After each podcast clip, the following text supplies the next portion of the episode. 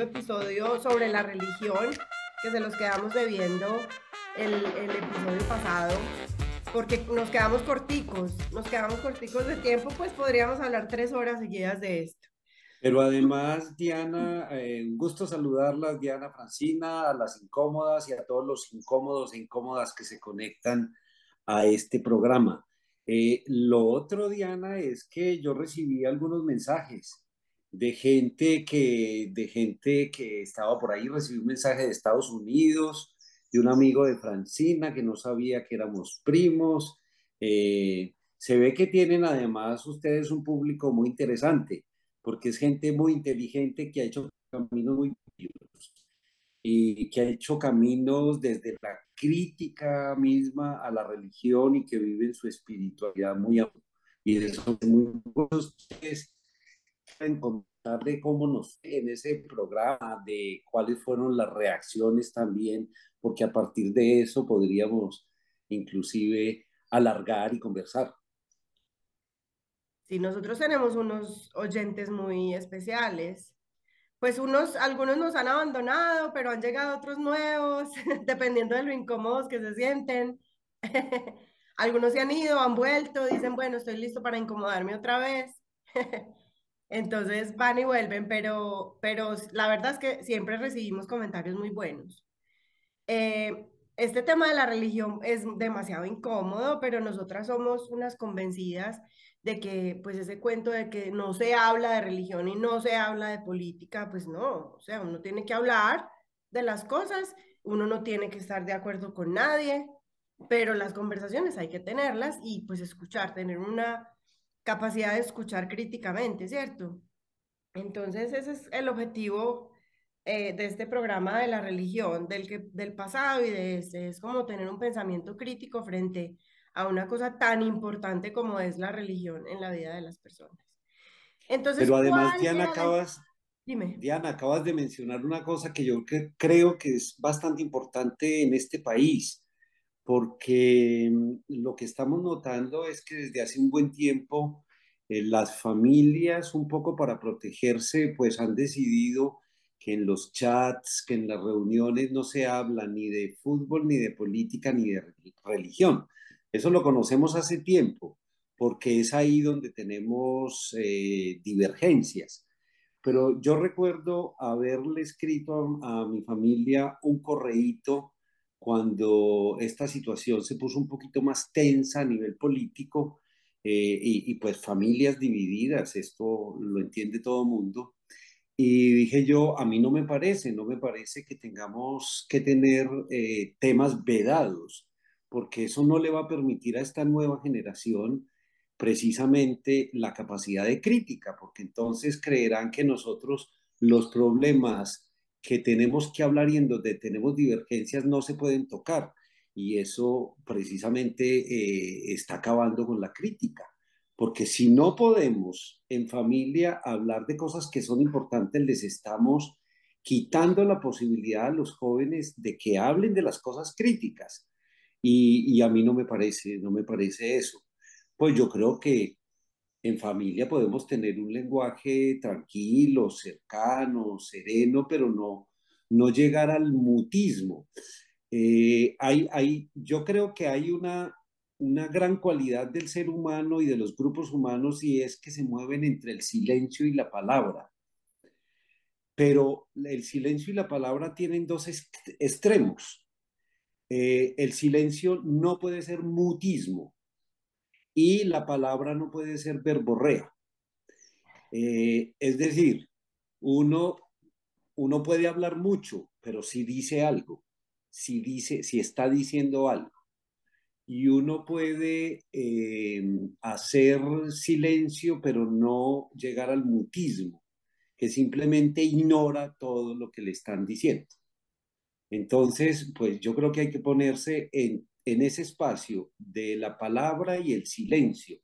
Aquí hay temas que ustedes proponen que son álgidos y puede ser que frente a algunas de sus preguntas uno sienta la necesidad de llegar al silencio, de llegar al silencio porque, porque es un asunto que hay que pensar más. o, no, no porque uno no esté de acuerdo, sino porque hay sorpresas en un tema como la religión que, que no tienen respuestas. No tienen respuestas, sencillamente. Cuando hablamos de, de, religión, y perdón que yo, yo ya me metí en el tema. Eh, eh, la idea. Ah, como, como dicen por ahí, déle a Memo un título y él habla. Em, porque yo creo que en el tema de la religión, donde hay un espacio inclusive para el misterio, y uno sabe que frente a eso, la última respuesta es el silencio, pero el silencio aceptando que no, sabemos más, que llegamos hasta un punto y que podemos hacer filosofía de la fe, cuál es la esperanza nuestra, qué es lo que piensan los hindúes, qué es lo que piensan los budistas, qué piensan los musulmanes, qué pensamos nosotros, qué piensan los judíos, pero ninguno puede dar una respuesta más allá. Y ahí es donde se ubica el silencio, eh, que es un silencio de sorpresa. Es, los seres humanos no sabemos qué pasa, no sabemos qué pasa después. Pero hay otros temas frente a los cuales podemos discutir y tener divergencias, diferencias, eh, pero pues eso desde siempre. Eh, el personaje central para nosotros que es prototípico, que es Jesús, también tenía muchas dudas y no estaba de acuerdo con su religión matriz. Precisamente su objetivo era cambiar esa religión matriz. Creo que en el primer programa hablamos algo de eso y dijimos, no, el proyecto de Jesús fracasó, porque lo que quería era renovar el judaísmo. Y después apareció otra cosa distinta, pero porque no estaban de acuerdo con las maneras, las formas, con la cómo llevaban adelante la moral, cómo le enseñaban a la gente que tenían que hacer las cosas, y ahí viene un problema de poder que creo, Francina, ese es uno de nuestros temas hoy. Fran, sí, cuéntanos, cuéntanos tú cómo ves ese tema de, pues sí, del poder en la religión y, y cuéntame si tú ves la religión como algo evolutivo que nos ayuda a evolucionar o si tú ves la religión como algo que nos, que nos echa para atrás. Se le ofreció una limonada de mango. Bueno, buenos días. Qué rico estar aquí nuevamente en Las Incómodas con un incómodo más. Eh, qué rico estar aquí con ustedes dos. Un placer para mí. Obviamente estas conversaciones a mí me fascinan y que hayan personas que se toman el tiempo de oírnos me parece, o sea, no saben los minutos de vida que me dan.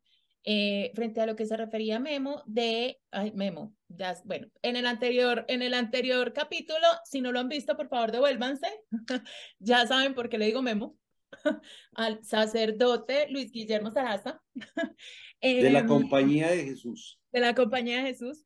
Em, de las reacciones. Miren, todos los capítulos tienen unas reacciones que a mí, lo que les digo, me da minutos de vida. O sea, me satisface profundamente que la gente se tome el tiempo de oírnos y de comentar.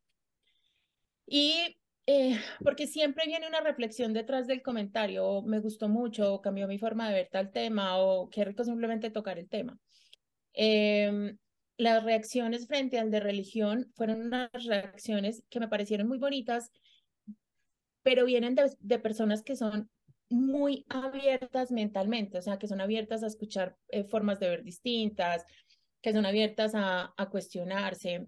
Y eh, no hemos, yo siento que no hemos, o no hemos llegado al público que yo quisiera, que es el público que cree ciegamente en lo que le diga su pastor o su sacerdote o algo así, que a mí me gustaría que oyera un punto de vista un poquito divergente, mm, o no nos comentaron nada. No lo sé, no lo sé. Pero como tú decías, nuestros oyentes son oyentes muy bonitos. Eh, a mí me halaga mucho que sean personas tan, tan profundas porque generalmente los comentarios los recibo personas muy profundas y, y les agradezco infinitamente pues que nos acompañen. Y recuerden pues que si nos quieren sugerir algún tema, algún invitado, lo que quieran, estamos completamente abiertas. El tema de religión. A mí el tema de religión me apasiona porque me, me produce una profunda curiosidad. Yo creo que no estoy segura, Memo me lo dirá, pero yo creo que uno se puede sentar a estudiar de religión toda la vida y nunca terminar. Em, entonces, a mí me, me genera como, ese, como esa curiosidad que uno quiere aprender más y aprender más y aprender más. Yo pienso que ha sido una herramienta fundamental para la evolución del hombre en ciertos momentos, pero que también ha sido una herramienta de manipulación que, que a mí me, me, genera, me genera disconfort, o sea, me, me talla, me talla que que se use la religión para manejar los seres humanos, así como me talla que se use la política para manejar los seres humanos, así como me talla que nos, que nos pongan entre bandos para manipular al ser humano.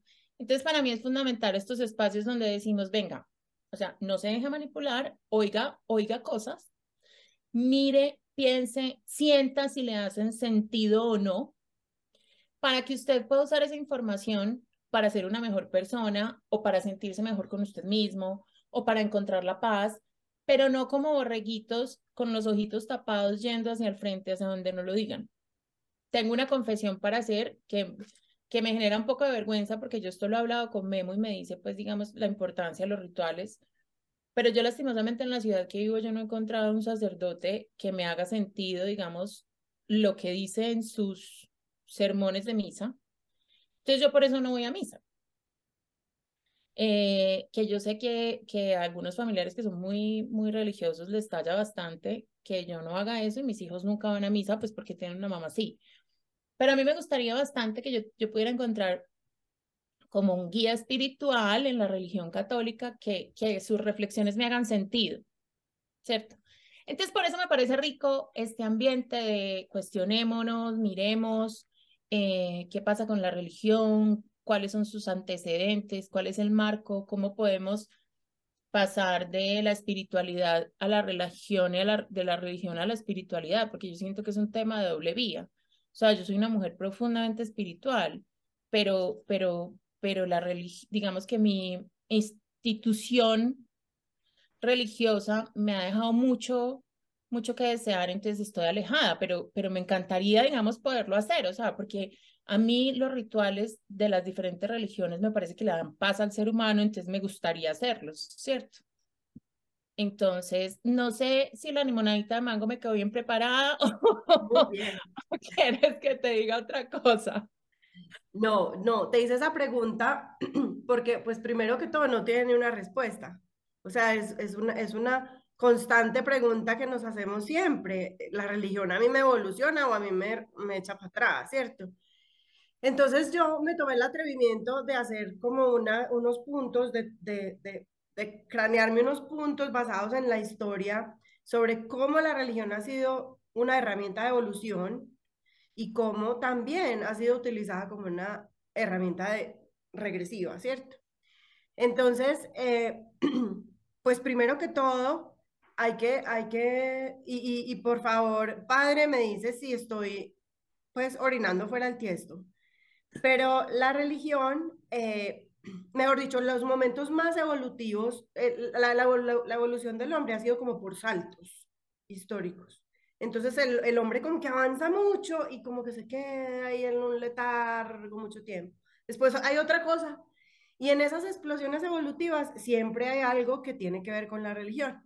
Y lo más importante, yo diría que es esa idea de la religión de poner a todo el mundo a, marchar hacia el mismo lado, basándose en unas creencias, basándose en unas ideas.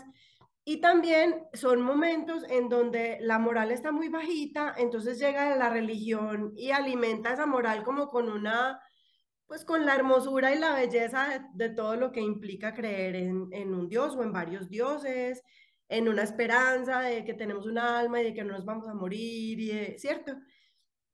Y como que hay un renacer. Entonces, eh, el ser humano siempre ha evolucionado, esos picos de evolución siempre han sido cuando eh, venimos de, de unas divisiones muy grandes y hay algo que nos une y hay algo que nos hace pensar, oiga, no vamos a llegar a ninguna parte si seguimos divididos. Entonces hay algo que nos une y por lo general eso tiene un componente religioso. Entonces, por ejemplo, el capitalismo, aunque mucha gente dice que Adam Smith era ateo, que era agnóstico, eh, nunca nadie ha podido saber por qué él era un tipo súper reservado que no le gustaba hablar como de sus creencias, pero la inspiración para esta idea de la riqueza de las naciones y de la, la riqueza individual eh, tiene mucho que ver con, con, Dios, tiene mucho que ver con ese tema de, de eh, hasta ese momento, digamos que hasta el feudalismo, la creencia para mantener a la gente plebeya era Dios, es que Dios es el que decide a quién le da plata y a quién no, básicamente. Eso es una decisión de Dios. Entonces, si usted nació pobre, pues de malas, porque Dios no lo escogió a usted. Que yo pienso que tiene mucho que ver con el pensamiento actual en muchas partes y yo diría que en Colombia es muy fuerte ese pensamiento como feudal. Y llega esta, esta nueva idea económica que dice, no, Dios nos dio a todos un cerebro para evolucionar individualmente. Todos somos capaces de ser parte del mercado. Si usted tiene capacidad económica, usted es capaz de que su empresa crezca, su empresa crece, usted es capaz de dar empleo, si usted da empleo, entonces todos nos volvemos más individuales, más independientes. Pero Adam Smith era muy reiterativo en el tema de la simpatía, que ah, hoy en día lo llamamos empatía, y es que todos los seres humanos tenemos la capacidad de vernos reflejados en los otros, y que esa capacidad es la que nos hace evolucionar. Entonces tenemos la capacidad de crecer económicamente porque tenemos una, un racionamiento, una capacidad de razonar y de crecer y de producir, siempre y cuando el componente de la empatía esté. Esa es la forma como evolucionan las sociedades, ¿cierto? Entonces, eh, a mí eso me parece súper bonito porque él habla de, de, un ser humano merecedor de riqueza, merecedor de una buena vida que antes no tenía, ¿cierto? Y eso yo creo que tiene mucho que ver con las enseñanzas de Jesús. Em, otro tema eh, que a mí me parece muy importante es el tema artístico, sobre todo en una época en la que la iglesia como que se cerró tanto a la ciencia, ¿cierto? En, como en el medioevo, eh, los artistas como que se rebelaban, ¿cierto? Y seguían, sí, ellos pintaban a sus Jesuses y sus, sus sus eh, cruces y todo religioso, pero también se revelaban y, y, mostraban al mundo una parte mucho más humana eh, y se inspiraban en muchas religiones, o sea, no solamente en la religión cristiana, sino que mucho de lo que nosotros conocemos de Buda, mucho de lo que conocemos de Zoroastro, de Mahoma, viene del arte. Y por ahí dicen que los artistas reciben la voz de Dios y la, y la transmiten en su música, en sus pinturas, eh, en, pues en todas sus creaciones, ¿cierto? Y el arte definitivamente ha sido una herramienta básica para la evolución del ser humano por eso, porque nos cuestiona, porque se revela, porque cuestiona lo que está pasando en ese momento en la sociedad. Otro es eh, la Biblia. Yo pienso que la Biblia como obra literaria pues es maravillosa, y yo pienso que si uno no se la toma literal, porque la Biblia pues desafortunadamente, pues sí, si uno se la toma literal es demasiado antigua, es de una cultura demasiado antigua, pero si uno no se la toma literal, tiene unas enseñanzas muy bonitas que nos ayudan a evolucionar como, pues como seres espirituales. Otra pues es la caridad, que hay gente que está o no está de acuerdo con la caridad, pero la caridad yo pienso que no solamente ayuda a la gente que está más vulnerable, sino que ayuda a la persona que hace la caridad. La ayuda como a crecer espiritualmente, también a ver otros dolores, otros sufrimientos, a agradecer lo que tiene, a de pronto no abusar lo que tiene. Y eh, pues la compasión que va de la mano, que es yo creo que también muy de la mano con la empatía que nos ayuda a vernos en, en, los otros y es la base de todas las religiones. Entonces el ser humano no podría evolucionar si no tiene compasión por los otros seres humanos. Y en una época tan individualista como la que estamos viviendo en este momento, yo creo que estamos en un momento como de, estan como de estanque, como que nos estamos estancando un poquito porque no estamos viéndonos reflejados en los demás. Entonces, eh, como herramienta regresiva, creo que más que las religiones, las iglesias, y son iglesias de diferentes religiones, que han utilizado la religión para manipular intereses particulares. Y las iglesias se han, aliado con políticos y con el poder político, con unas élites. Para, por ejemplo, en Colombia, en la primera mitad del, del, siglo XX, o pues hasta la primera mitad del siglo XX, la Iglesia Católica era pues la que mandaba la parada en Colombia, ¿no? Todo se decidía basado en lo que decía la Iglesia.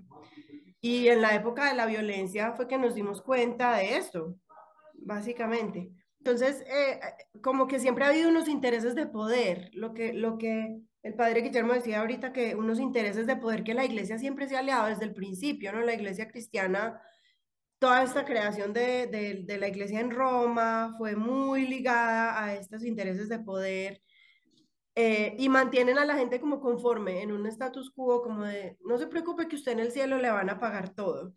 No se preocupe si usted está sufriendo, que usted cuando se muera va a ser rico. Eh, y, como que el sacrificio pues va a garantizar esa, esa felicidad plena en la vida eterna eh, y evita como que la gente cuestione, no, pues entonces yo no voy a cuestionar lo que me está pasando o no voy a hacer nada para cambiar lo que me está pasando porque pues eso son decisiones de Dios y cuando yo me muera voy a ser feliz, ¿cierto?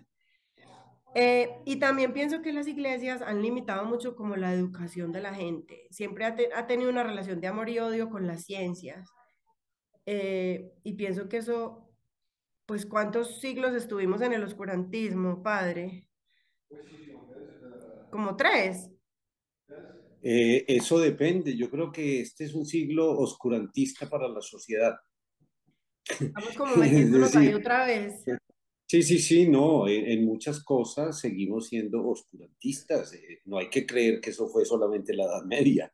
De ninguna manera, ese es un, ese es un poco un mito, porque siempre hemos vivido en oscurantismo frente a cosas. Piénsese, por ejemplo, el asunto de cómo están manejando la guerra en este momento eso es oscurantista, porque es que no hay claridad, no sabemos. Eh, hay informaciones de un lado, del otro, hay campañas anti eh, información clara. De modo que no, yo, yo digo, con todos los medios que tenemos y, y no sabemos exactamente qué está pasando. Tenemos una idea más o menos, pero que es vendida por, por Occidente. Y, eso me parece oscurantista, me parece oscurantista que no sea claro que China está diciendo algo, que no sea claro que Rusia está diciendo algo, que la India está diciendo algo, y entonces nos venden, esto sigue siendo propagandístico. Tú, tú, tú hablas, Diana, de un montón de temas y yo tengo aquí una hoja más o menos para tratar de organizar como todo esto, ¿no? Todos los temas, porque son un montón de temas. Eh, tú tocaste, por ejemplo, eh, lo pero de además, Pero además yo le quiero meter uno más. O sea, como si ya no tuviéramos suficiente. y es que cuando empezaste a hablar, está clarísimo en la exposición de Diane que la religión nos ha permitido tanto avanzar como devolvernos, ¿cierto? Eh, pero hay una cosa que, que, que, me, que en medio de la reflexión me da mucha, me da mucha curiosidad y es, ¿por qué si digamos a la Iglesia Católica, porque le ha tocado, no es que haya querido, sino que le ha tocado avanzar y modernizarse un poco, ¿por qué sigue siendo tan machista? Mejor dicho, usted levanta la ceja. Mejor dicho, ustedes me pusieron todos los temas de una buena vez sí, claro. ¿Y, cómo organizarlo? Yo, yo empezaría por algo. Eh, hay una pregunta muy clara eh, que, es, que es disyuntiva. Em, la, ¿Ha sido la religión un motivo de evolución para las sociedades? ¿O ha sido la religión un motivo de regresión para las comunidades, para las personas, los individuos y las comunidades? Y yo voy a empezar por, por, por esa pregunta, porque yo creo que se puede responder mirando lo que ha sido evolución y mirando lo que ha sido regresión, porque yo creo que hay que responder afirmativamente a las dos. Ha sido una evolución. ¿Por qué? Si pensamos en nuestra religión, que es la que más conocemos, digamos, si pensamos en nuestra religión, el, el evento, el evento histórico más relevante de nuestra religión se ubica en el Éxodo. Estamos hablando de 1200 años antes de Cristo. Imagínense un milenio, más de un milenio. Entonces es toda la historia de un pueblo, de un pueblo que es nómada y que se mueve por donde hay agua, por donde hay recursos. Y entonces por eso, por eso recordamos ese viaje de Abraham de Ur de los Caldeos, actual Irak, por toda la media luna fértil hasta llegar a Canaán, es decir, al lago de Galilea y al Jordán que es donde encuentran agua. Pues es que es normal pensar que la gente va buscando agua, que es, el elemento primordial. Entonces ahí hay un elemento natural, pero que ya tiene visos religiosos, ya los tiene, con lo cual uno tendría que devolverse un poquito a, bueno, y entonces, ¿cuándo le, cuándo, cuando le llega a, Abraham como esta idea de religión? de religión, si podemos decir algo de religión. No, yo creo que básicamente desde las cavernas el hombre, el ser humano se ha preguntado por, por el misterio. Y desde las cavernas el hombre se siente dependiente, dependiente. La dependencia es un asunto muy interesante a nivel social, porque es la pregunta del ser humano, yo, ¿por qué estoy aquí? Yo dependo de quién? Claro, dependo de mis padres. Alguien me trajo aquí. Y cuando esa misma pregunta se sale del contexto familiar, empieza a estar dentro del contexto social de por qué estamos aquí, para qué estamos aquí, por qué hay luna, por qué hay estrellas, por qué hay sol. Y entonces la religión, como diría Mircea Eliad, es un asunto natural. La religión es un asunto natural. Nace con la naturaleza del hombre que se pregunta cosas y todas esas cosas que no puede responder se las empieza a poner precisamente como a seres, seres que encarnen esa pregunta y que respondan a esa pregunta. Bueno, el sol responde a esa pregunta. Eh, ¿Quién me alumbra por la mañana y quién me da el sol y quién me da el calor y cuál es la fuente de la energía para los árboles? El sol. Entonces, el dios sol. El dios sol. ¿Y quién me alumbra por la noche y quién hace crecer mis plantas? Eh, la luna. Y entonces la luna es también una diosa. Y entonces le vamos poniendo a esas cosas externas como la respuesta a las preguntas fundamentales que no tienen una respuesta lógica, una respuesta lógica todavía, ni científica, mucho menos científica. Si hoy todavía estamos lejos de conocer el cosmos, porque no conocemos nada y, ya, y ya conocemos demasiado, entonces eh, esas preguntas empiezan a ser puestas ahí, puestas. comunitaria. Es ahí donde aparece la historia nuestra y el evento fundamental de la religión nuestra, que es el éxodo. Es decir, ese pueblo que llegó de Irak, que llegó a Canaán y que después se fue a Egipto, eh, si consideramos histórica también la presencia de los hebreos en Egipto como esclavos, que yo creo que hay buenas razones para decir que fueron esclavos realmente en Egipto, porque pues conocemos la historia de las guerras eh, de Egipto, eh, quienes tenían poco las armas, los caballos, los carros, cómo eran los pueblos de Canaán, cómo eran los pueblos del Mediterráneo, pues hay buenas razones para decir que eso pudo haber sucedido.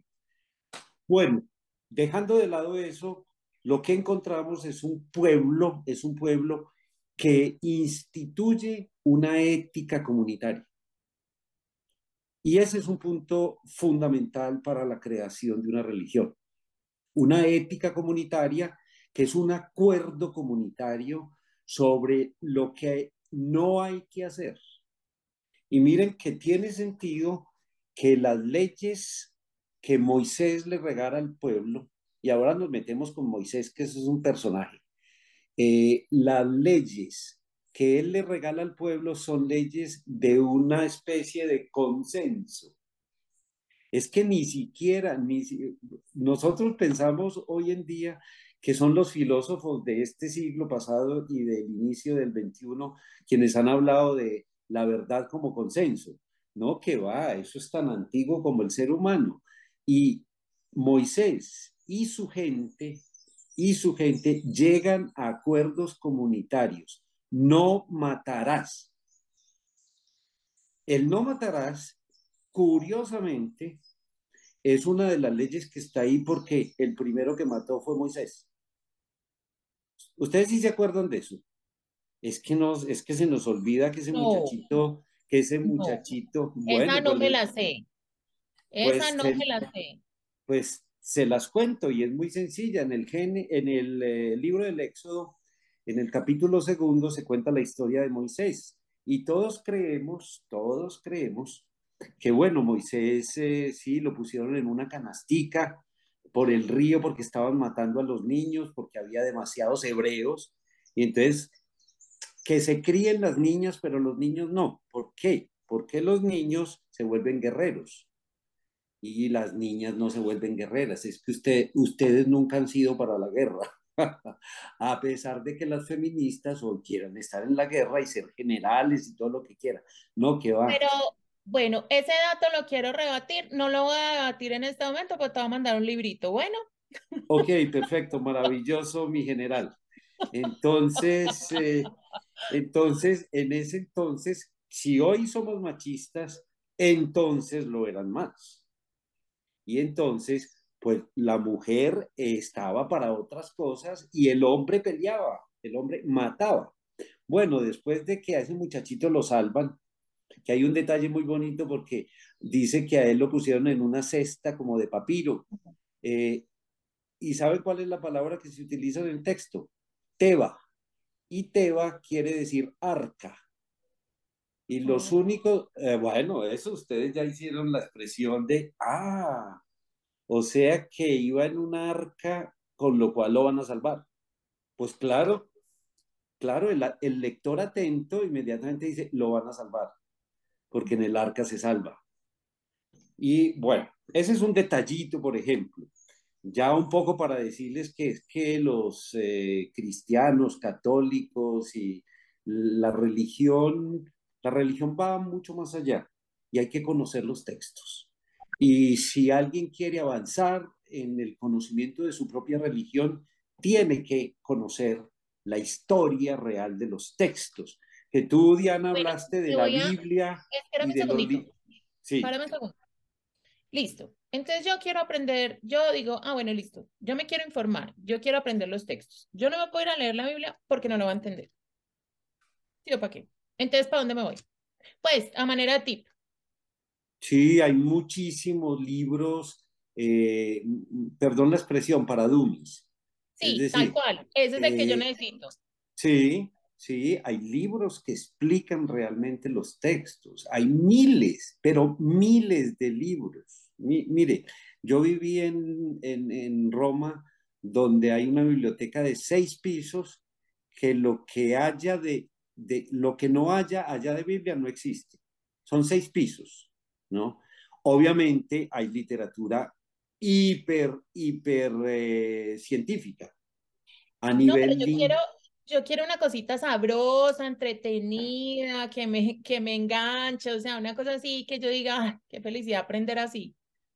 Pues además en esta, en esta, pues en esta falta de confianza, uno no sabe a quién leer y decir, este, este me está, es que el, el, el objetivo del programa de hoy es que nos des tips de, uy, me están como manipulando, o uy, yo sé que uno tiene que tener pensamiento crítico y, y uno tiene que tener la capacidad de decir, no, pues esto, como un instinto, yo creo mucho como en el instinto, como en esa capacidad del ser humano de decir, esto no está bien, ¿cierto? Algo no me cuadra. Sí, esto no está bien y uno poner como a los demás como parte también de uno, pero en esta falta de confianza que hay en este momento en la información, uno dice, eh, pues este, ¿quién habrá escrito esto? ¿Este que habrá estudiado? ¿Este será de cuáles? Porque además nos de como de equipos. No, estoy de acuerdo con ustedes. Aquí tomo nota de darles alguna bibliografía. Eh, no me quiero perder en el tema porque estoy con Moisés. Dale, dale. Sigue. Porque si no, no contamos esa historiecita. Devolvámonos al Nilo y a ese muchachito entonces em, lo ponen Moisés, ¿no? Que es un nombre egipcio, además. Moisés propiamente no es sacado de las aguas, esa es la acción y los hebreos, y los hebreos al relatar, entonces derivan su nombre de una raíz hebrea, sacado de las aguas, Masha, Moshe. Pero el nombre es egipcio. De ahí viene, por ejemplo, Tutmosis, Ramsés, Afenotsis. Todos esos nombres quiere decir hijo de. Entonces, Moisés quiere decir el hijo. El hijo porque esa va a ser la historia de Moisés. La historia de Moisés es que tiene unos padres biológicos que, ¿cómo se llaman? Seguro que no saben, qué pena pues, pero seguro que no saben. Eh, porque además el texto los pone no al principio, sino después, Amram y Yoquebed. Amram y Yoquebed son los papás eh, biológicos de Moisés. Su padre y su madre adoptivos son la hija de Faraón y Faraón, porque la hija de Faraón no está casada. Entonces cambia de padres, tiene padres adoptivos. Pero resulta que después va a venir esa historia magnífica cuando Moisés, eh, viendo que un egipcio golpea a un hebreo que es hermano de él, aunque él haya sido educado en lo egipcio, pues entonces lo mata. Y dice el texto, dice el texto curiosamente así, miró para un lado, miró para el otro, como cuando uno está chiquito que se va a robar alguna cosa, ¿no? Que, que, no es una maldad, sino uno mira para que, para estar seguro de que no lo están viendo. Pero esa actitud es el principio de su pecado. Esa actitud es, voy a mirar para acá y para allá. Como nadie viene, lo mato y lo escondió debajo de la arena, dice el texto. Y lo escondió debajo de la arena. O sea, estamos tratando con un asesino.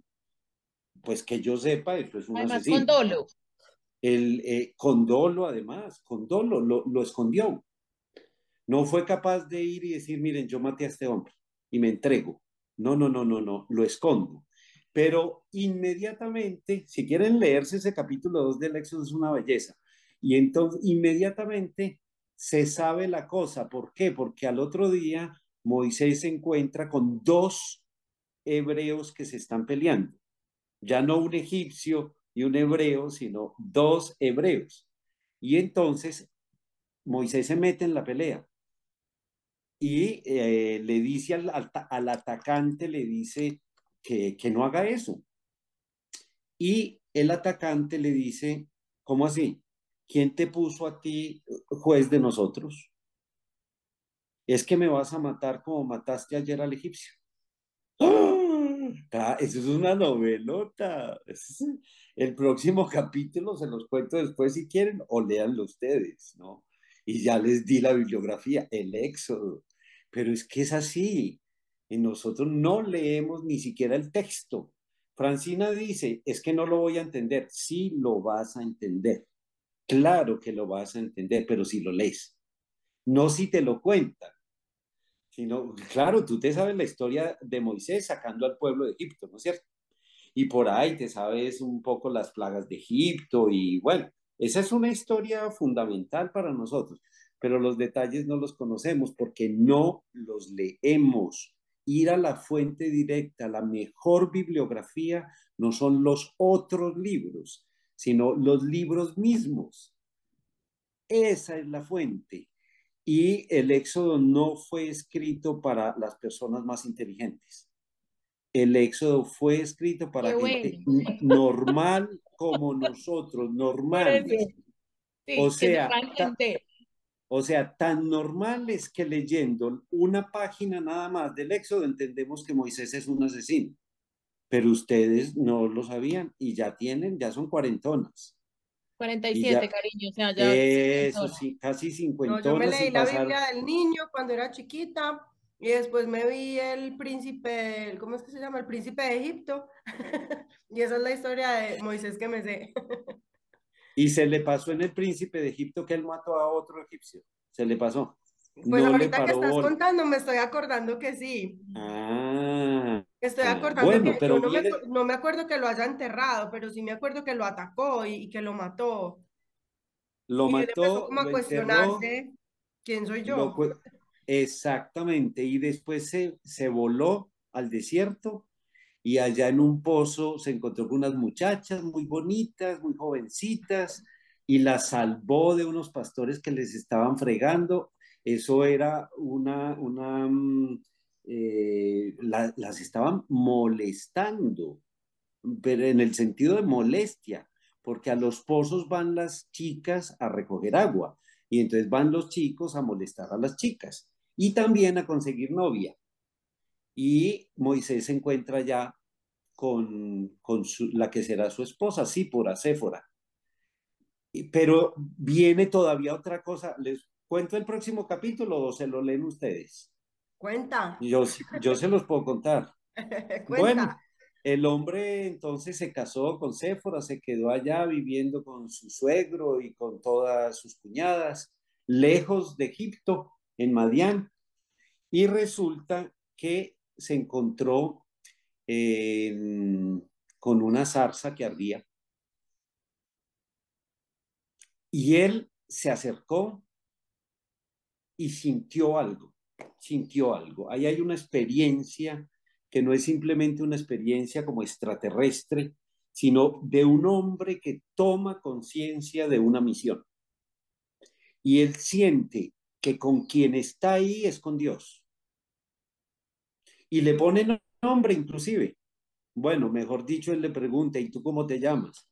Y Dios le dice, yo soy el que soy. Y entonces Moisés le dice, y si yo voy a mi pueblo y a donde Faraón y me preguntan que quién me mandó, ¿yo qué les digo? Entonces tú diles que yo soy. ¿Cómo así? Entonces les digo que yo soy. Sí, diles, diles eso. Y miren que Moisés se hace cargo como líder de un grupo humano que es esclavo. ¿No les llamó la atención que Dios no le preguntara por el asesinato? ¿No les llamó la atención que Dios no le dijera, oye, pero tú te tienes, porque tienes un pecadito, tú tienes un pecadito gran, grandototico, que mataste a una persona. No le pregunta nada. Lo único que hace es decirle, mira, yo siento la opresión de mi pueblo. Mi pueblo es esclavo y tú tienes que sacar este pueblo de, la esclavitud.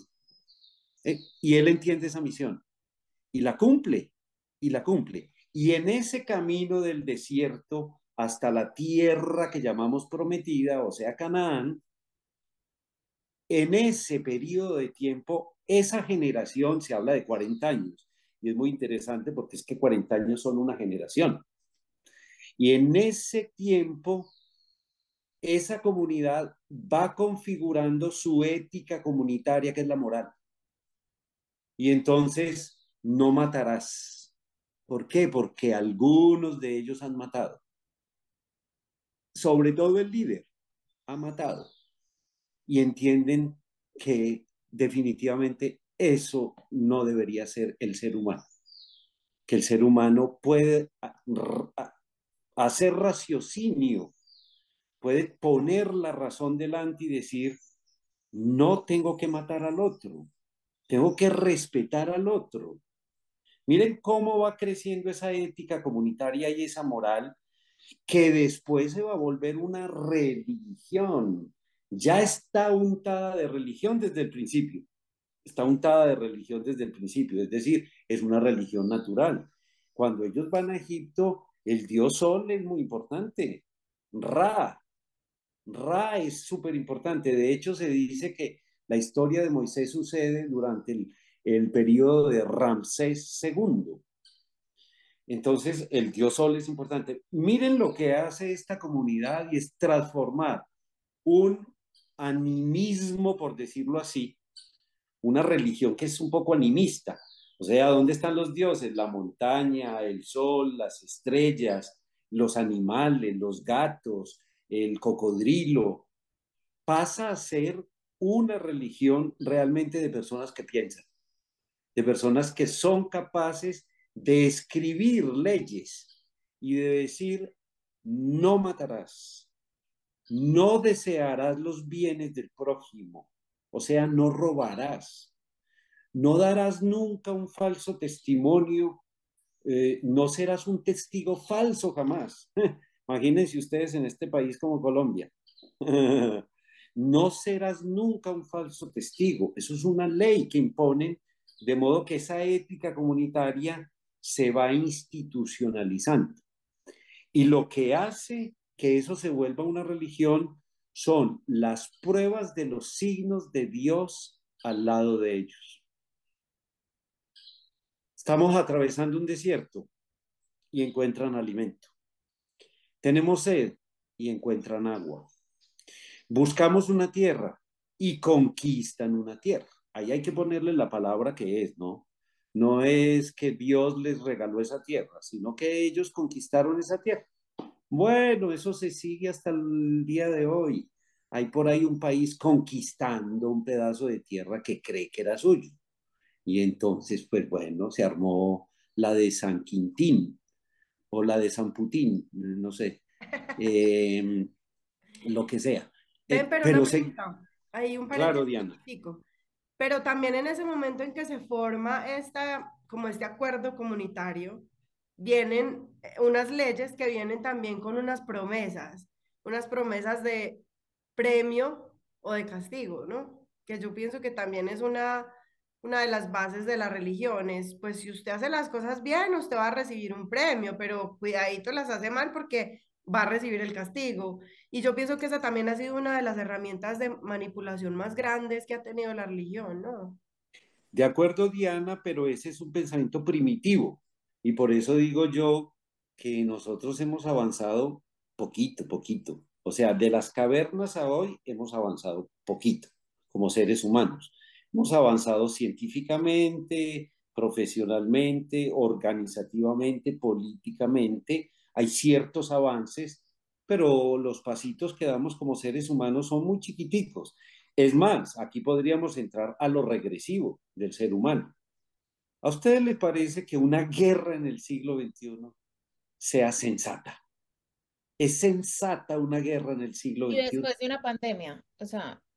Mm, es que, es que es lo más insensato del ser humano. Es, que ni siquiera en la Edad Media una guerra, pero, pero, pero tampoco hemos avanzado como seres humanos que llegamos a la insensatez de estar temiendo una guerra nuclear estar temiendo. Y las hicimos nosotros, nadie nos las dio. Ese es un instrumento de poder, como ha sido la iglesia. Y aquí viene el otro tema que tocó Diana y planteó Diana, es la religión un instrumento de poder.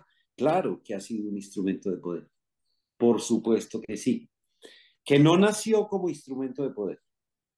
Yo creo que la religión no nació como eso sino que la volvimos instrumento de poder en una institucionalización que desfiguró mucho la ética comunitaria de amarás al Señor tu Dios y amarás al prójimo como a ti mismo, porque la ética comunitaria hebrea y judía y cristiana apuntan por una ética del respeto humano. Eso es lo que yo creo que, que unifica a, a, la religión, a la religión nuestra, que llega a extremos con Jesús. Es decir, ya estamos instalados, ya esa ética se conoce, ya se conocen las leyes, ya se dice qué es lo que hay que hacer y qué es lo que no hay que hacer, porque le conviene a la sociedad. A la sociedad le conviene que no maten a nadie, Y, mire lo que estamos haciendo. Yo lo, yo lo veo, yo lo veo como una, como un instrumento de control de masas, pues, ¿cierto? Y, y, y lo veo válido como un tema de, mira, para que podamos vivir mejor, pues hagámonos pasitos, ¿cierto? O sea, antes sigamos todas estas reglas, que me parece un tema de orden, pues, ¿cierto? Y beneficio común. Pero ya cuando arrancan pues a sobreactuarse en, en, en si usted hace X, eh, se va para el infierno, si usted hace Y, se va para el infierno, si usted hace ah, ese condicionamiento ya con la con falsedades es lo que a mí me es lo que a mí me, me molesta. Y yo pienso que hay un tema de juego de poder muy muy complejo ahí porque porque pues somos seres humanos y obviamente en algún momento esto se empezó a torcer. Y ayer oía un podcast en el que decía el poder, el poder corrompe, o sea, el poder es eh, como que en ese podcast estaban diciendo, o sea, es como lo que más pudre al ser humano, es como lo que más lo corrompe. Desde siempre, desde siempre. Y, miren, yo estoy aquí en una casa de ejercicios acompañando un grupo de personas que están haciendo ejercicios espirituales. Y y el tema sigue siendo el mismo. El poder nos corrompe, el dinero nos corrompe, la vanagloria nos corrompe. Y así, por el camino de, por el camino de los vicios, como diría San Ignacio de Loyola en sus ejercicios espirituales, ¿no? la meditación de las dos banderas. Una bandera ubicada en Jerusalén y otra en Babilonia Babilonia, la ciudad del mal. ¿Por qué? Porque ese pueblo que salió de Egipto y que llegó a la tierra prometida, después fue deportado a Babilonia.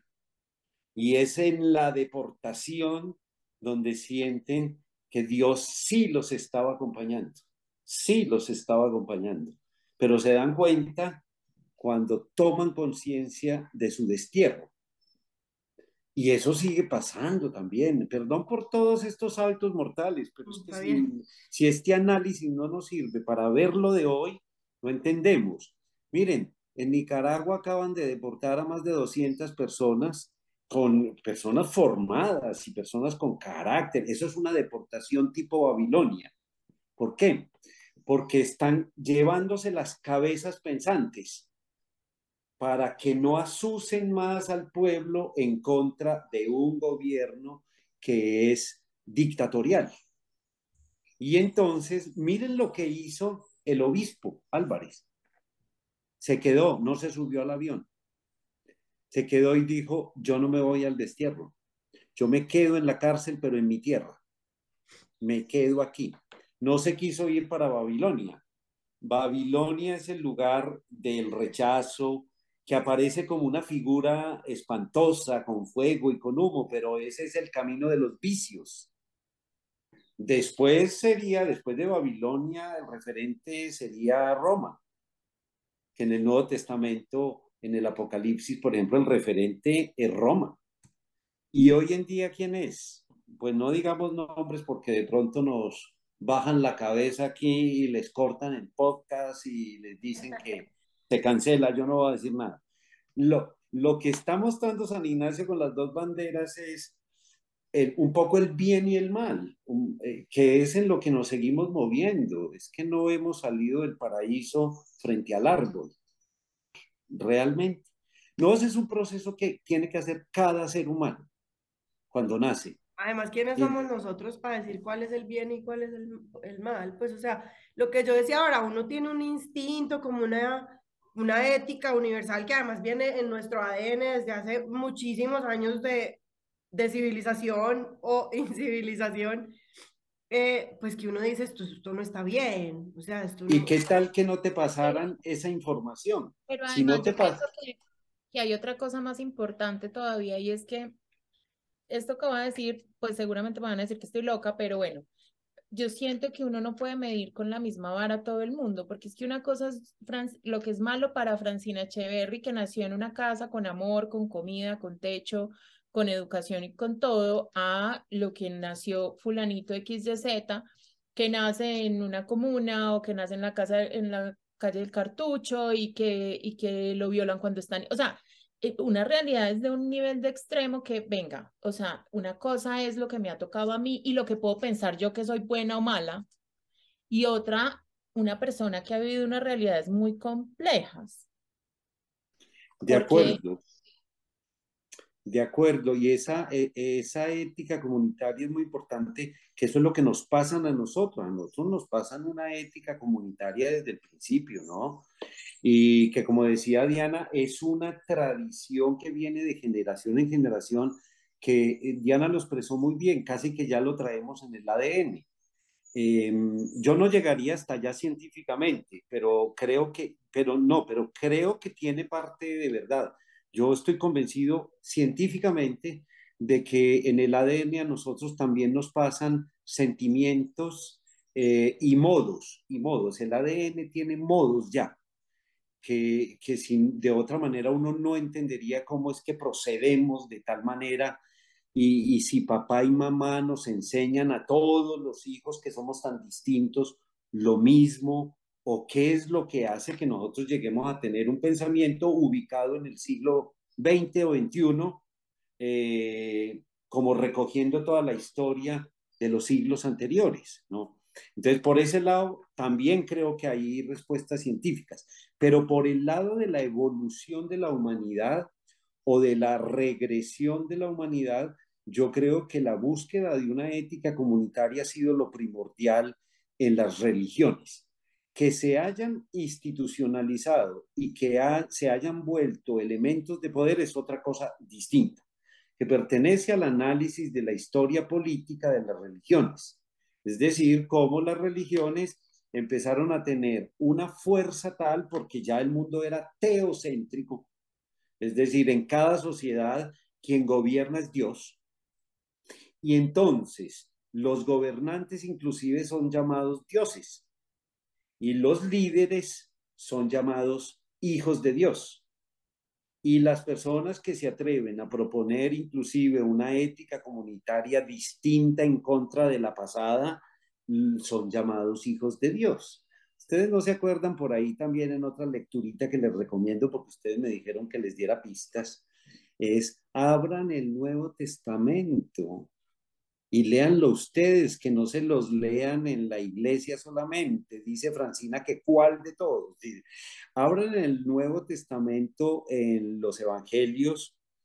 Eh, por allá hay un texto que seguro que ustedes lo conocen, donde dice, oyeron que se dijo ojo por ojo, diente por diente. Pero yo les digo, oyeron que se dijo eh, a quien te pida caminar un kilómetro contigo, camina dos con él. A quien te pide el manto, eh, no le des la mitad, regálale el manto. Aquí, o sea, Jesús exagera toda esa ética comunitaria, toda esa moral y la lleva al extremo diciendo, oyeron que se dijo que amaran a sus amigos y amaran a Dios, pero yo les digo, amen a sus enemigos. Y eso es muy exagerado. Eso es muy exagerado. ¿Quién quiere amar a los enemigos? Nadie. Ustedes se imaginan pues a los, a los ucranianos y a los rusos abrazándose. Eso se va a demorar mucho. Eso se va a demorar ojalá, Ojalá. no, eso se va a demorar cuatro generaciones. Pero mira, pero mira, digamos, yo, yo pues ahorita estoy obsesionada con el tema de la empatía, ¿cierto? Porque lo estoy estudiando mucho. ¿Y por qué? Porque es que yo siempre he sido como promotora de la empatía, pero la gente siempre está, ay, empatía, eso es como de blandengues. Me acuerdo que en, la, en las marchas que hubo el 21 de noviembre, cuando el gobierno Duque, que a mí me escribieron, oiga, señora empática, hay no sé cuántos miles de pollitos muriéndose en un camión, en una carretera, porque el paro nacional. Y yo, yo me quedé como, pues en serio me está diciendo eso. Y y, la gente no entiende qué es la empatía, o sea, la gente cree que porque uno siente empatía por una persona no puede sentir por otra. Y yo pienso que eso que Jesús decía, que además a mí Jesús me parece el rebacán, pues, eh, tiene mucho que ver con que usted, usted, no, usted puede no pararse en los zapatos de otra persona, porque usted, por ejemplo, en mi caso, yo nunca voy a ser una mujer negra, yo nunca voy a ser una mujer homosexual, ¿cierto? Entonces, para mí pararme en esos zapatos es imposible, pero yo sí soy capaz de conectarme con una tristeza horrible que he sentido porque alguien se ha burlado de mí. Yo sí soy capaz de conectarme con una tristeza horrible porque, no sé, uno es capaz de conectarse con una emoción que lo haga acercarse a una emoción ajena. Yo pienso que lo que yo pienso que lo que más nos hace a nosotros hijos de Dios, lo que sea que sea Dios, es las emociones más que la capacidad de razonar. Yo creo que es lo que nos diferencia de las otras especies, es esa capacidad de uno sentir la alegría o la tristeza o el miedo o el pánico que siente una persona con la que uno nunca va a estar de acuerdo. Pero tú planteaste eso, Diana, tú lo planteaste en las preguntas iniciales, que eran muchas, y hablaste de la compasión. Compasión, que es de verdad. Ven, te interrumpo, ven, te interrumpo dos segundos. Es que yo siento la compasión y la empatía. Yo siento que la, la, la compasión y la empatía son dos cosas distintas. Sí, yo, yo siento que la empatía, y esto lo estoy diciendo desde el sentir, yo no sé si eso es verdad o no. Yo creo que la empatía son de esas cualidades que usted posee de nacimiento, o sea, de nación que venía en el paquete. Así como la simpatía. O sea, usted es una persona, usted puede ser una persona extrovertida o introvertida, ¿cierto? Usted puede ser una persona empática o no. Entonces, porque es que yo sinceramente, o yo no sé si es una explicación que yo me he dado viendo la falta de empatía. Porque es que a mí no me diga que usted no es capaz de pensar en que la persona que está marchando por X, por Y, por Z, por lo que sea, está viviendo una realidad diferente a la suya. Que usted no tiene la necesidad de salir a marchar, pues porque no, porque no le parece relevante, porque está cómodo, porque es completamente apático, qué sé yo. Pero que usted sea capaz de entender que la persona que está allá tiene una razón, tiene un motivo y tiene una forma distinta. Yo creo que hay personas que son empáticas y hay personas que no. Cosa distinta a la compasión. O sea, yo sí puedo decirle, venga, listo, no lo entienda, no se pongan los zapatos de él, pero tenga compasión, o sea, sea un poquito generoso, o sea, regálele el manto entero y, y trate de entender que esa persona tiene una necesidad completamente distinta a la suya, una realidad completamente distinta a la suya, y solo por eso usted va a pensar que tiene el derecho de hacer algo distinto a lo que usted haría. Eh, yo creo que es que la, si se juntan y se separan, yo creo que para compasión es padecer con, padecer con, o sea, sentir con, sentir con. Y para eso se necesita la empatía. Yo creo que la empatía está, es una actitud que predispone a la compasión. Cuando yo me siento empático es yo quiero entender lo que está diciendo esta persona, yo quiero entender por qué está sufriendo, yo quiero entender, aunque no sea capaz porque yo nunca he tenido hambre, y como decía Franci, como nunca he tenido hambre, a ver, quiero entender por qué ese tiene hambre. ¿Se dan cuenta ustedes de lo que significa, por ejemplo, el ayuno? Significa eso. El ayuno es, es un asunto no de disciplina, eh, el ayuno es un asunto para entender y compadecerse. O sea, sentir hambre, sentirla de verdad, sentirla de verdad nos ayuda a ser más empáticos y compadecernos de quien sufre hambre todos los días. Porque nosotros hacemos ayuno porque pues tenemos, tenemos con qué. Y entonces podemos, y el, ese es el verdadero sentido del ayuno, ¿no? Entonces, yo me hago menos, me abajo para sentir con. Esas experiencias que ustedes de pronto tuvieron de jóvenes en los colegios donde estudiaron, que, que el que ir a un barrio pobre, que ir a una misión, que hacer un voluntariado, eran experiencias para que ustedes, teniendo todo, se dieran cuenta que hay situaciones en donde falta todo y entonces que pudieran tener sentimientos no simplemente como de, de, de una caridad, de una caridad que es Sí. Sí, de esa caridad que es como yo te doy, yo te doy, pero a mí, a mí no me pasa nada, porque esa es una caridad perversa, ¿no? No, es yo quiero sentir con, contigo porque es que yo nunca he tenido eso y le doy gracias a Dios que nunca, que nunca lo, he, lo he tenido que vivir, pero quiero vivirlo, quiero vivirlo y quiero vivirlo para saber qué es lo que te pasa a ti. Em, eso es meterse en los zapatos del otro, de esa manera pero desde lejos es muy difícil. Eso no, no, no, es que, es que el que, el que tiene hambre, tiene hambre. O sea, le duele el estómago. Y cuando uno hace un verdadero ayuno, le duele el estómago. Eh, pero uno puede solucionarlo. Los otros no pueden solucionarlo. Y por eso tienen que pedir limosna, Dios mío. En la ética comunitaria de la que estamos hablando, por ejemplo, ¿quiénes son los más importantes en esa ética comunitaria? Las viudas y los huérfanos. Las viudas y los huérfanos. Eh, todo el tiempo, todo el tiempo está hablando esa ética comunitaria en el Antiguo Testamento de proteger a las viudas, de proteger a los huérfanos, de darle y prestarle al que no tiene. Además, sin interés uno de los grandes pecados, y es la primera vez que menciono esto el día de hoy porque no me gusta mucho hablar de pecado, uno de los grandes pecados en el Antiguo Testamento es la usura. El gota a gota, pues. Ese es el gran pecado, es el gran pecado. Que yo no sea capaz de prestarle al otro, a mi hermano o incluso a mi enemigo para que, para que sobreviva. Y en cambio empiezo a matarlo con los intereses hasta que lo acabo. Y él empieza a ser parte mía. Porque como no tiene con qué pagar, entonces me tiene que dar su mujer y me tiene que dar sus vacas y me tiene que dar sus tres ovejitas para yo ser cada vez más rico. Entonces, religión, algo evolutivo, sí, algo evolutivo. Les voy a dar un ejemplo de evolución. Eh, y yo no sé si en la primera charla lo, lo, conversamos del ojo por ojo y diente por diente. Si lo, lo hablamos en la primera charla o no. Sí, sí, sí. ¿Tú te acuerdas, Diana? Sí, sí, lo conversamos. ¿Por qué el, el ojo por ojo, diente por diente es una mejor ley? Mejor. Mm.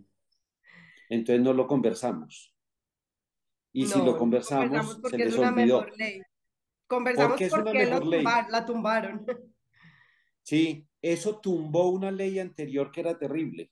La, ley anterior, la ley anterior decía vida por ojo, ah, vida por mano, vida por vaca. Sí, sí hablamos de eso, sí hablamos de eso. Una desproporción, eh, sí, sí hablamos de la desproporción de las leyes. y que por eso el ojo por ojo y diente por diente era una mejor ley, pero Jesús viene y a su vez la cambia y dice, se dijo esto, pero yo les digo otra cosa distinta. Es una y eso, en el Congreso. Eso es evolución, eso es evolución de las leyes, ¿no? De las leyes que están un poco mezcladas. El mundo es teocéntrico, entonces las leyes civiles, sociales y religiosas están mezcladas.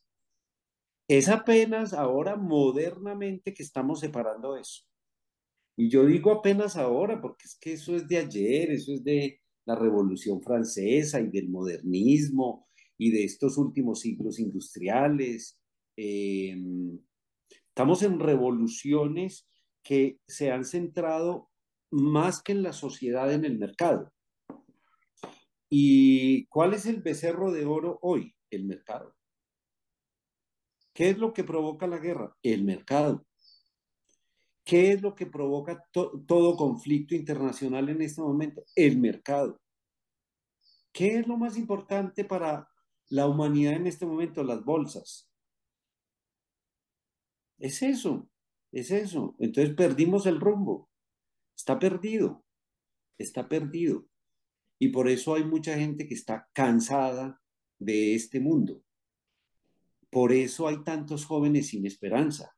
No tienen esperanza. Dice, pero ¿y para qué? ¿Y para qué armo yo familia? Si, si esto está muy complicado, ¿Para qué me caso? ¿Para qué tengo hijos? ¿Para que sufran? ¿Para qué voy a traer más hijos para la guerra?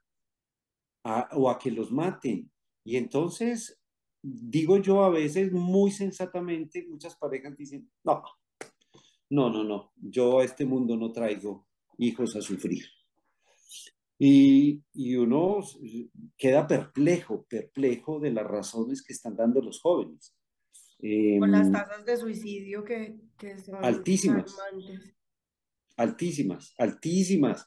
Pero también, aun si, por ejemplo, nosotros nos mantenemos y sostenemos, a veces sufrimos unos periodos de, de desesperanza impresionantes.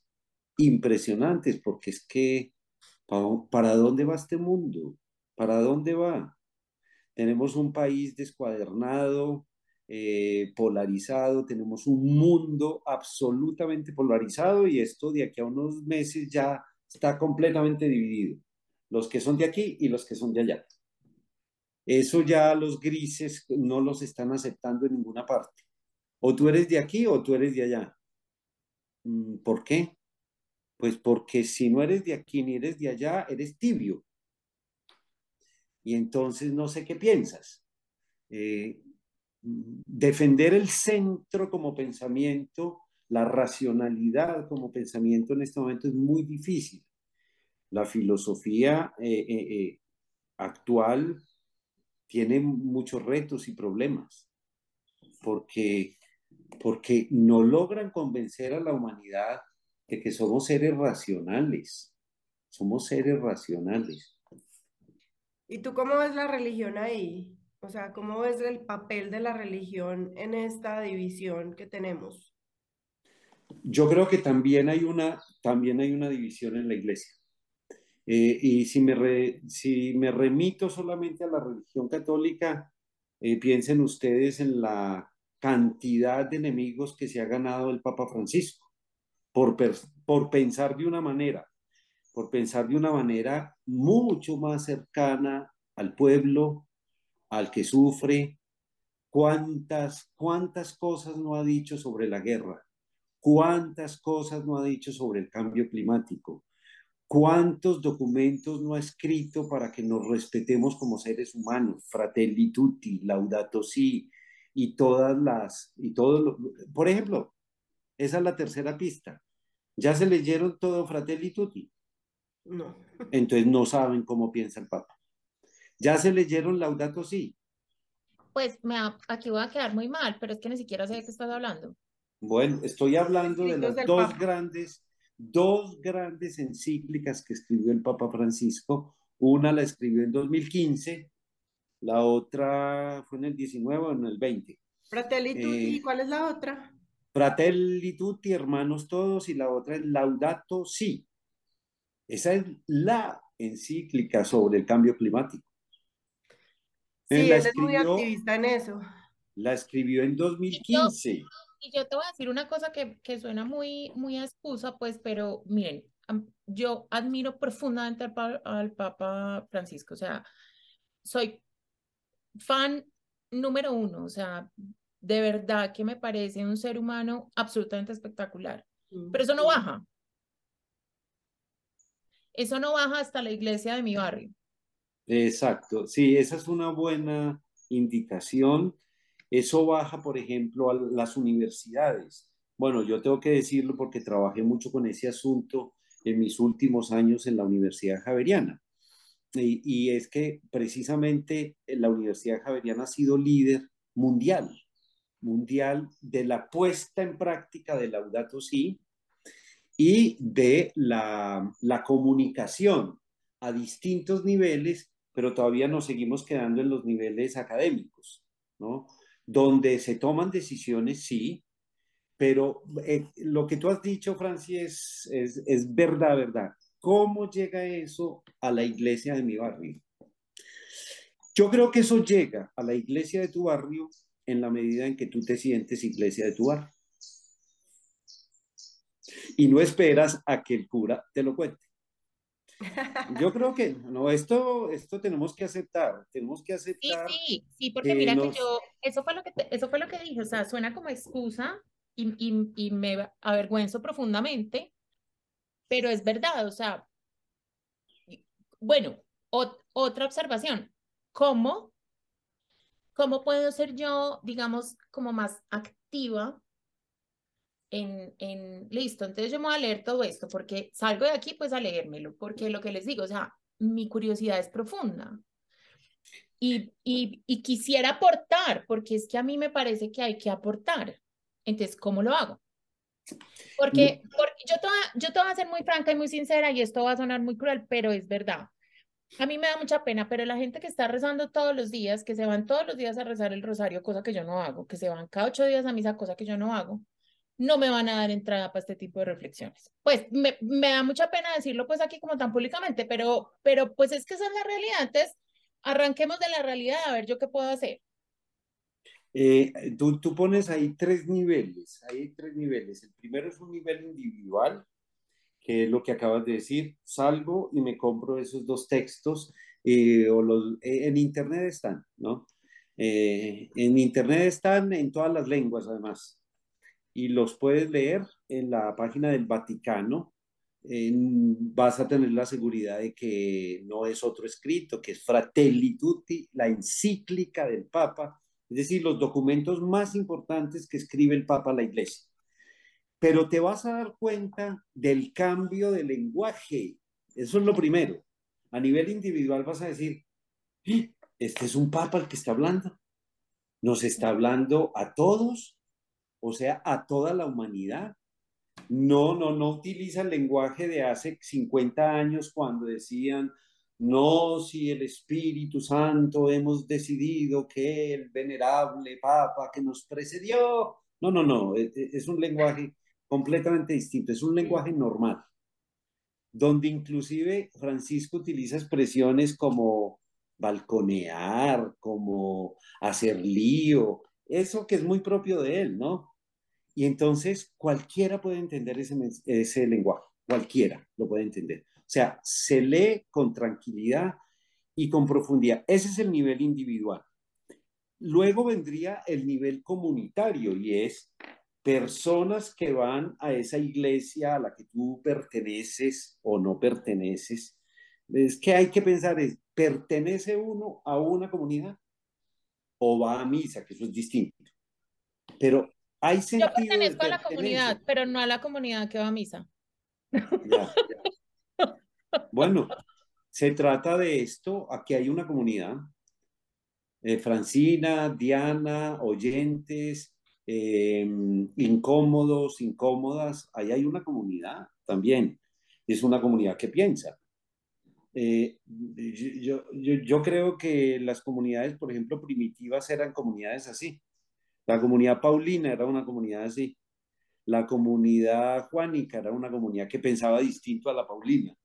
Y por eso es que uno encuentra tantas cosas que son distintas dentro del Nuevo Testamento y uno dice, ¿por qué no dicen lo mismo? Pues porque piensan distinto, porque piensan distinto como ustedes. Entonces la comunidad es esa. Oye, ya te leíste Fratelli Tutti. ¿Qué documentazo?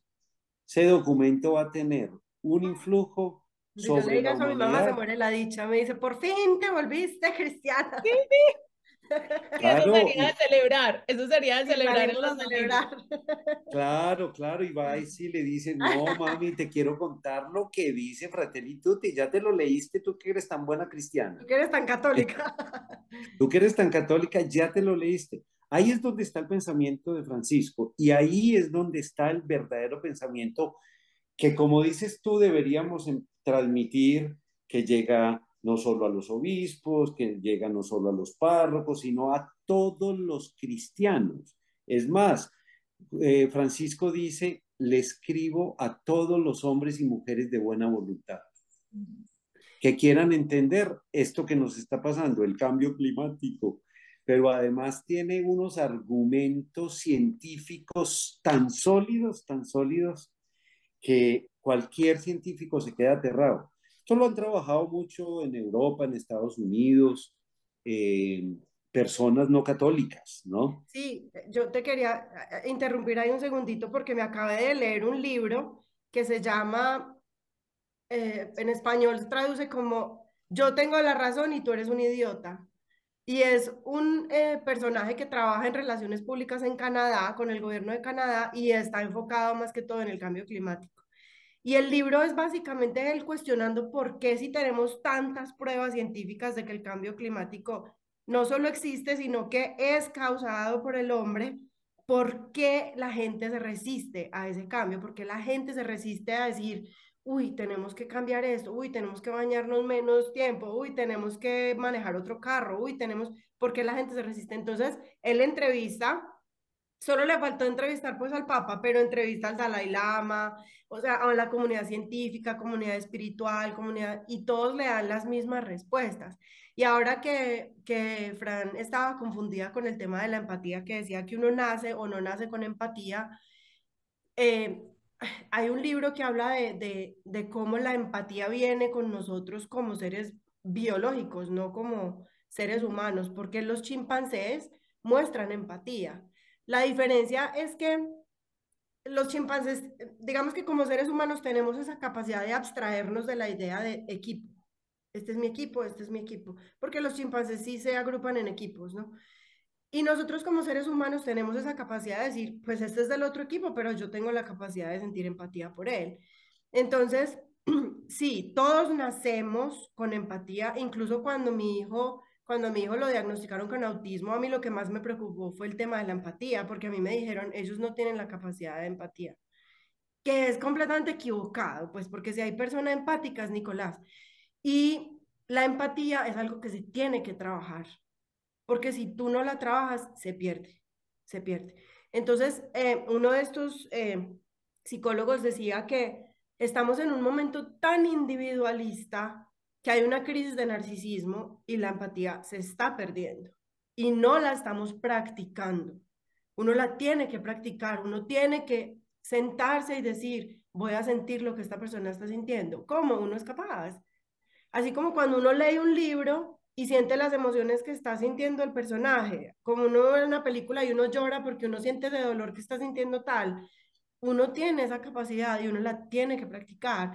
Y yo pienso que esto es una pregunta que le quería hacer al padre, yo pienso que en la religión se está o ya se permeó ese narcisismo y que la gente busca, porque todos buscamos un refugio en la religión o en Dios o en en, la meditación, en lo que queramos practicar espiritualmente, pero cuando esa, esa búsqueda se vuelve individualista y narcisista y se vuelve para mi beneficio, porque yo quiero estar bien, porque yo me quiero sentir bien, pero a mí se me olvida que es que sentirme bien también es socializar, también es ayudar al otro, también es escuchar al otro, no solamente hablar. Eh, no, pues yo pienso que la religión se dejó permear de ese narcisismo y qué pena, pero yo siento que la gente que la gente que yo conozco, que es más religiosa, que es la que Fran dice que reza el rosario todos los días y se va para misa todos los días, son los menos empáticos de todos, porque no están practicando ese tema de, venga, venga, yo lo escucho, ah, ok, yo también he sentido eso, uy, no, así yo nunca vaya a estar de acuerdo con usted, ¿cierto? Yo pienso que, y nos hemos como limitado a unas respuestas que nos están alimentando desde afuera y no estamos buscando nada adentro, nada de ese instinto que nos dice eso no está bien, no, no, lo que nos digan los otros, lo que nos digan los otros. Yo no sé, a mí, es, a mí eso me da como crisis, me da como crisis existencial. Es que, es que a mí esa respuesta de, de que la empatía viene o no viene fue una respuesta que me di yo solita porque les digo pues que a mí la desesperanza que me da pensar que alguien puede ser empático y no lo es, decide no serlo.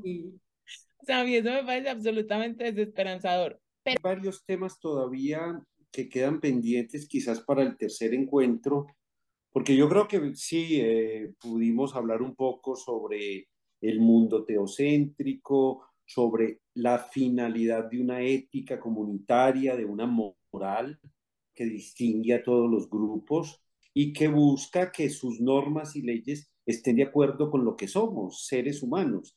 Y por eso, y por eso nuestra religión y, y casi todas las demás, pues le apuntan a la promoción del ser humano, pero no solo, no individual, a la promoción del ser humano comunitario, comunitario, para poder que sea evolutivo. Eh, hablamos un poco de la caridad, de la compasión, de la empatía. Nos quedan temas todavía porque si, si quisiéramos responder a esta última reflexión de Diana, tendríamos que hablar de qué es lo que nuestra religión realmente transmite. aparte de todas las discusiones de si lo hacemos bien o lo hacemos mal, eh, me parecería muy interesante que tuviéramos un programa sobre qué es lo que realmente el cristianismo persigue, persigue alcanzar de los seres humanos, sin, ningún, sin ninguna, otra, ninguna otra temática que nos, eh, que nos distraiga de entender qué es lo que transmite el cristianismo y cuáles son, por ejemplo, los puntos de comparación con religiones que buscan más el desarrollo del individuo, ¿no? La meditación individual, eh, que es importante también para los cristianos. Pero, pero yo creo que hay unas ciertas diferencias también con las grandes religiones que nos hacen únicos. Ninguna religión, por ejemplo, habla de la vida eterna. Es decir, no habla de la resurrección. Ninguna otra habla de resurrección. Ah, sí, de reencarnación, más no de resurrección hay que entender eso y hay que entender cuál es la diferencia entre una y la otra, ¿no? El Pero cielo... me parece muy chévere, me parece muy chévere eso de, venga, en serio, en serio, ¿qué es lo que perseguimos? Porque, porque se está muy, pues yo siento desde mi profundo desconocimiento que está muy perdido el mensaje. Que los, que los católicos estamos muy confundidos. Sí. O sea, nos, nos confundimos en el paisaje y dejamos de ver como lo profundo del bosque, pues algo así. Mm. Sí, sí, sí, de acuerdo, de acuerdo, estamos perdidos, estamos perdidos. Y yo pienso vamos que son los católicos y, to, y, todo, y todas las religiones, porque yo pienso que tiene que ver con el mundo en el que estamos viviendo como tan inmediato, es que nos toca solucionar cosas para allá o sea, el desayuno de mañana. Y nosotros somos privilegiados y tenemos el desayuno resuelto, pero el 95% del mundo no. O sea, ¿cómo no se va a perder uno espiritualmente si físicamente no tiene con qué? Sí. O sea, no puede solucionar lo básico, pues. Sí. Sí. No, de acuerdo, de acuerdo. Y miren que esto toca lo político. Sin ninguna duda toca lo político, como desde siempre ha sido. Religión y política no se pueden separar. Religión y eh, fe y razón no se pueden separar tampoco. Pero creo que, bueno, en este programa tan agradable y hablamos de tanta cosa, espero que los, los eh, internautas eh, no digan, esta gente habla de todo. Eso iba a decir, hablan de, todo, y no dicen nada. No, pero a ver, a ver, yo, yo espero que no haya sido verborrea. No, no, no, no. creo que tocamos una cantidad de temas y partimos de una pregunta, ¿es la religión algo evolutivo o algo regresivo? Y respondimos a las dos cosas afirmativamente. Creo que un poco más, bueno, un poco más a lo regresivo que a lo evolutivo, porque siempre en la crítica estaba la crítica contraria. Eh, sí avanzamos como personas viviendo una religión, yo creo que sí es posible, sí es posible. La compasión allá como eje, como centro de los sentimientos de una persona religiosa, eh, me parece capital. La caridad y la compasión son capitales en el cristianismo, capitales, pero tiene un modo. Creo que lo mencionamos cuando conocemos al otro, cuando somos empáticos y nos ponemos en los zapatos del otro, cuando reconocemos esos niveles individuales de formación frente a los cuales aquí Francina se confesó públicamente diciendo que, que, no ha leído los textos. Em, el, pero a mí me da mucha pena, yo hice la confesión pública, pero pues fue en nombre del 99.9%. Perfecto, perfecto. ¿Sabes? Yo, yo con qué me voy, digamos, de este programa. Em, Yo siento que la religión ha sido un instrumento evolutivo para cada persona que ha encontrado como la paz, la tranquilidad, eh, como ese consuelo en los momentos difíciles. O sea, eso me parece una herramienta evolutiva muy bonita que nos ha dado la religión, porque yo he visto muchas personas que en el peor momento de desesperación de su vida, cuando están pasando noches oscuras del alma, o sea, cuando la cosa está grave, y encuentran paz, consuelo y tranquilidad a través de, de, de la espiritualidad, o sea, enmarcada en su propia religión. Y obviamente la, tarea, la tarea de estudiar y estudiar y estudiar. Yo me quedo con esa contradicción que hay de hacer las cosas en nombre de Dios. A mí me parece que las evoluciones más grandes y las regresiones más grandes han sido en nombre de Dios. Y digamos como ejemplo pues particular, yo siempre me voy como a la Revolución Francesa, ¿no? El, el, el, rey de Francia, en nombre de Dios, era el rey, era el que determinaba todo y el que tenía el poder de todo y el que hacía todo y el que oprimía y el que, pero es que era en nombre de Dios, porque es que Dios así lo decidió. Y llega esta revolución, esta, como le dicen en Colombia, esta chusma, y voltea todo, y voltea todo en nombre de Dios, porque es que es mi libertad, es que Dios me dio a mí esta libertad, me dio a mí este poder de decisión, Dios me hizo a mí ser pensante, es, este movimiento de la ilustración y de usted piense, porque es que usted tiene un poder que Dios le dio, ¿cierto? Y se revoluciona Francia y después los revolucionarios en nombre de Dios van y guillotinan a todo el mundo. O sea, es como, es como un jale, jale y suelte todo el tiempo en nombre de Dios. Entonces yo pienso que con eso me quedo, con que tenemos que ser como más selectivos en, en, en las decisiones en nombre de Dios y, y, y, irse uno como más como a esos códigos éticos que, de los que el Padre ha hablado, que desde el principio están con nosotros, como una, una ética universal, ¿cierto? Por eso el primer mandamiento es Shema Israel Adonai Eloheinu Adonai Echad. De Ahabta Adonai lekol levabeja ubekol nafsheja ubekol meodeja. Es decir, Escucha Israel, el Señor tu Dios es uno y amarás al Señor tu Dios con todo tu corazón, con toda tu alma, con todo tu cuerpo, con todas tus fuerzas. Lo que está diciendo es que el criterio de que es de Dios es que es bueno. Si las cosas terminan mal, eso no es de Dios. Eso no es de Dios. En nombre de Dios se debería, se deberían hacer cosas siempre buenas en nombre de Dios. Y ese es el único criterio. Si la cosa terminó mal, eso, eso, ahí no estaba Dios, podía estar en nombre de Dios, porque lo dices bien, Diana, sí, en nombre de Dios hemos hecho barbaridades. Pero que sea bueno para todos, o sea, no solo bueno para mí. Que sea bueno para todos, que sea bueno para todos. Ahí hay un principio universal, y es no hagas a nadie lo que no quieres que te hagan a ti. Eh, es un principio universal y que a veces creen que eso lo dijo Kant.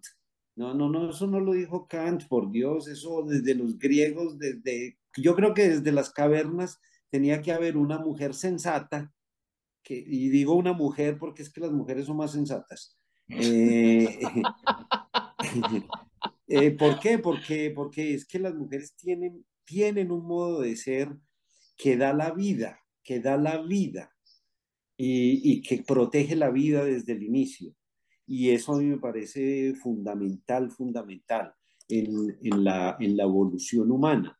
Tuvo que haber una mujer en las cavernas que le dijera a todos esos muchachitos y a esos hombres y a todo el mundo, miren, vivamos bien, no sean, no sean tontos, no sean tontos, vivamos bien, querámonos, y no jueguen brusco.